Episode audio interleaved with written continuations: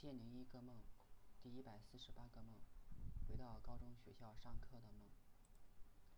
有天我正在班里学习，刘心燕坐在我前边，初恋坐在刘心燕的前边。不知为什么，初恋和刘刘心燕换了座位，现在坐在我前边。我以为他会跟我说话，结果他一直没有搭理我。我觉得不能理解，即使是结婚了，说句话打个招呼总可以吧。很无聊，就出去了。遇到一个同学摆地摊，他正在吃饭，盒饭很丰盛，跟我说起来，跟跟他说起来我的困惑。他说过去的就让它过去吧。本来我想想让他安慰我，结果和我预想的不同。我说真佩服你，我没有那么豁达，我不想忘记过去，假装一切都没有发生。后来又来个同学，跟他很要好的，说是在附近店里边买了台山寨机，现在坏了，要拿去修。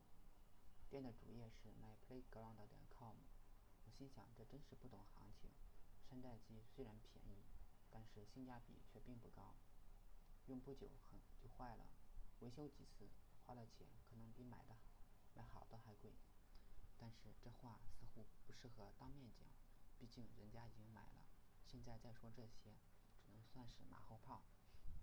后来回了学校，开始上体育课，老师让两个同学一组推一个大石头上坡，班上的同学都轻轻松松的推上去了，最后轮到我和郝芳，我心里有点嘀咕，我们两个个子这么小，却要和大个同学一样推同样的石滚上坡，这样很不公平。如果出意外就惨了。不过我们两个还推着石头上坡。开始两个人合力推着石头缓缓前行，快到最高点的时候，我出了一口气，结果泄力了，石头开始倒退，我们两个怎么用力也撑不住了。这时候李永新居然也走在那个路上，他一点也没有意识到危险，我们只能连忙叫他躲开。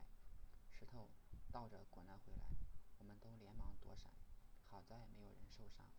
后来体育老师吹哨子集合，我发现自己没有穿鞋，很怕被老师看见，但是他一直没有注意到我，只说体育课不上了，要去校外义务劳动。然后我们就上了一辆卡车，公路很窄，为了让车车开到野地里边去了，目的地有个牌子写着扶贫基地。这时，路的左边是深沟，我觉得卡车如果想回到公路上，可能就会翻车。